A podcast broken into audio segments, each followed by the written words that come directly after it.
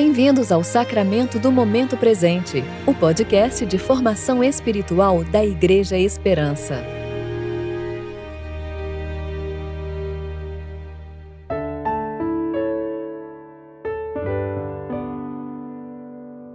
Hoje é terça-feira, 1 de fevereiro de 2022, tempo de reflexão do quarto domingo da Epifania.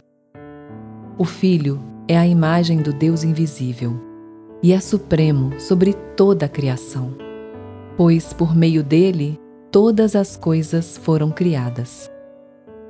Colossenses 1, 15 a 16a.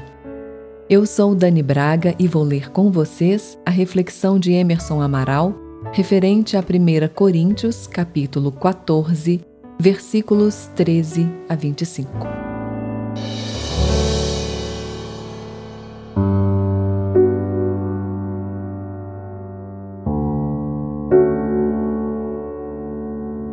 Por isso, aquele que fala em uma língua, ore para que a possa interpretar. Porque se eu orar em uma língua, o meu espírito ora, mas a minha mente fica infrutífera. Que fazer então? Orarei com o espírito, mas também com a mente.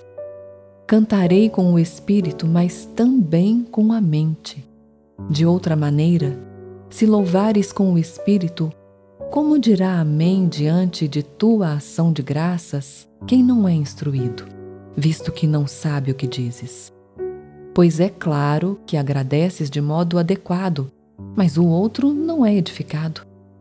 Dou graças a Deus porque falo em línguas mais que todos vós. Todavia, prefiro falar na igreja cinco palavras que se podem compreender, a fim de também instruir os outros a falar dez mil palavras em uma língua. Irmãos, não sejais como crianças no entendimento. Quanto ao mal, contudo, sede como criancinhas, mas adultos quanto ao entendimento. Está escrito na lei: falarei a este povo por intermédio de homens de outras línguas e por meio de lábios de estrangeiros. Mas nem assim me ouvirão, diz o Senhor.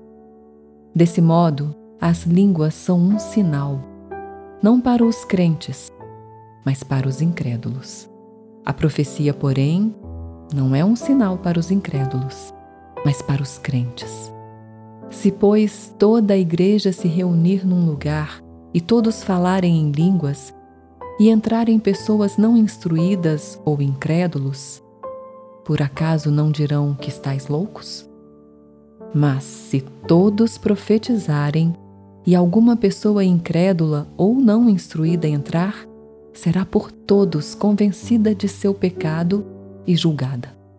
Os segredos do seu coração se tornarão manifestos, e assim, prostrando-se, com rosto em terra, adorará a Deus, afirmando que, de fato, Deus está entre vós.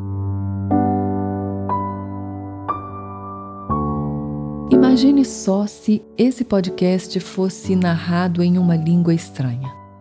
Que proveito teriam os ouvintes? Há algum tempo, houve uma figurinha de redes sociais rodando nos grupos da Igreja Esperança, ironizando que certo escritor gravaria seus podcasts em hebraico. Já pensou nisso? Seria uma coisa bem legal, mas mas nada mais que isso. Como você poderia ser edificado ouvindo um balbuciar de palavras sem sentido? Como? Semelhantemente, Paulo exorta os irmãos de Corinto a considerarem a importância da compreensão daquilo que é comunicado. A lógica do espírito é: se você pode edificar a mente e o espírito, por que edificar somente o espírito? Se você pode edificar o irmão e a si mesmo, por que edificar somente a si? Seja pensando em oração em línguas estranhas ou em aquisição de conhecimento teológico, pecamos quando, por egoísmo e vanglória, pensamos somente em nossa própria edificação e crescimento intelectual ou espiritual e intencionalmente nos negamos a abençoar aqueles que estão à nossa volta. Se pensarmos na lógica de valor agregado, aquilo que é bom para todos é melhor do que aquilo que é bom somente para mim. É assim que se vive em comunidade.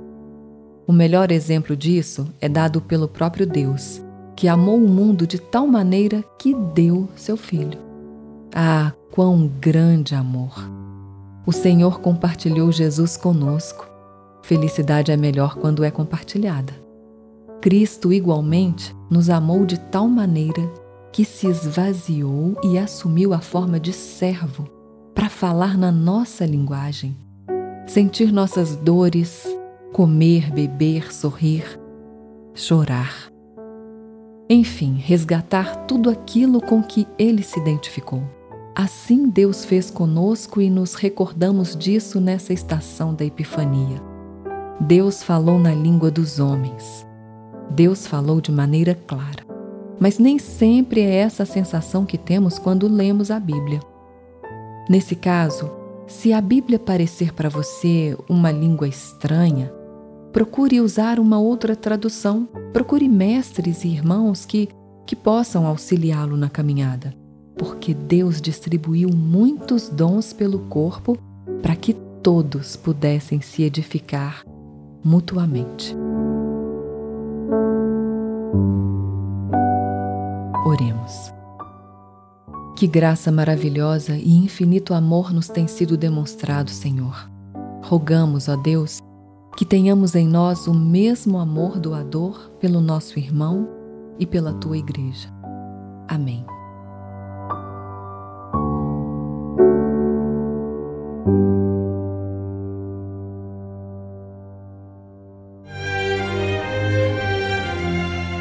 Você ouviu o Sacramento do Momento Presente, o podcast de formação espiritual da Igreja Esperança. Que a palavra de Deus habite ricamente em seu coração e preencha sua vida com sabedoria.